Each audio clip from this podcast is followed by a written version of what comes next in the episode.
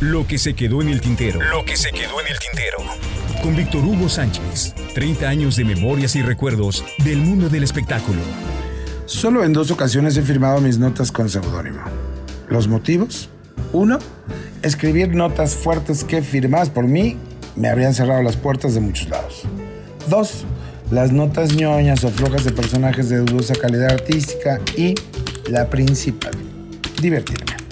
La primera vez fue una especie de juego, un reto de mi jefe en el Heraldo de México, Guillermo Vázquez Villalobos, que cabe decirse se pintaba solo para bautizar a la gente.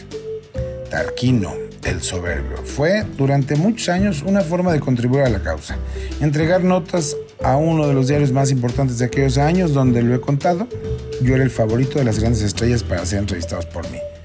Así que hay que decirlo, cuando me tocaba entrevistar a figuras de medio pelo francamente desconocidos, yo usaba el seudónimo. Esta nota, ¿quién la hizo? Yo, señor. ¿Por qué no la firmaste? Pues no sé. Luego entrevistar a Paul McCartney, a Juan Gabriel, a José José y a todos los famosos. Pues me da pena entrevistar a Chuchito Pérez. Seas mamón. Eres como Tarquino, el soberbio. Mm, ¿Puedo firmarlas así? Si tú quieres. Al llegar a Televisa como jefe de prensa, una de las encomiendas de mi jefe, Ricardo Pérez Toifer, fue buscar un acercamiento con los directivos del periódico Reforma. Un acercamiento que, dadas las características del periodismo que ejercían y o ejercen sin compromisos, se veía muy complicado. ¿Te llevas bien con la gente de Reforma? Te encargo que nos organices un desayuno, pero que no se vea que lo estamos buscando, que salga de ellos. ¿Puedes? Sí, claro.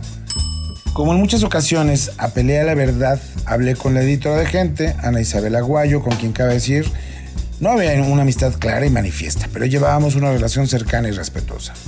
De tanto insistir lo logré. Reforma nos invitaría a desayunar en sus instalaciones, en sus horarios, bajo sus reglas. Machaca con huevo, tan regio, ahí fuimos, pero estoy y Mar Álvarez Reinal, el segundo a bordo de la Vicepresidencia de Promoción y Publicidad. Y tras ese desayuno vino luego, y con cautela de ambas partes, una comida a la que finalmente fue Lázaro Ríos, con Miguel Alemán Magnani y Pérez Toifer, y de la que ya he contado se filtraron informaciones que, al corto plazo, provocaron la salida de Abraham Saludowski de Televisa. Muy bien, Víctor Hugo. Miguel te manda este cheque como un bono por tus logros. Gracias, Ricardo. Oye, en las juntas dentro de Televisa me entero de miles de cosas que no puedo difundir de manera oficial. Y en mis encuentros con colegas y amigos me entero también de cosas fuertes de Azteca que pienso podríamos filtrar en algún medio. ¿Qué te traes entre manos? Pues quiero pedirte permiso para hacer una columna para el Reforma, donde ventile cosas de aquí y cosas de allá que la usemos pues como una herramienta en favor de la empresa, de tu oficina y de la mía. Eres un cabrón. Déjame pensarlo. Hazme un ejemplo y ¿cuándo saldría? No, no, no, no. Si aún no les vendo la idea a ellos, necesito que tú me des luz verde y bueno, que nadie sepa que yo escribiré con un seudónimo, excepto tú y yo, de este lado, y del Reforma solo Ana Isabel Aguayo y Rosa María tanto confías en ellas ciegamente.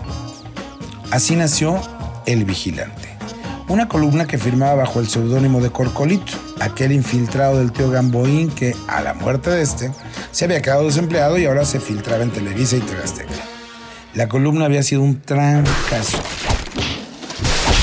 los pleitos de Doña Lucero con Mijares por la plata que Televisa había pagado por transmitir la boda con Lucerito, el acoso de Verónica Castro con el joven actor Juan Soler, las cagotizas de Emilio Azcarra Gallán a sus productores por los gastos excesivos en compras personales y un sinfín de historias que enviaba yo en sobre cerrado, en papel, dos veces a la semana.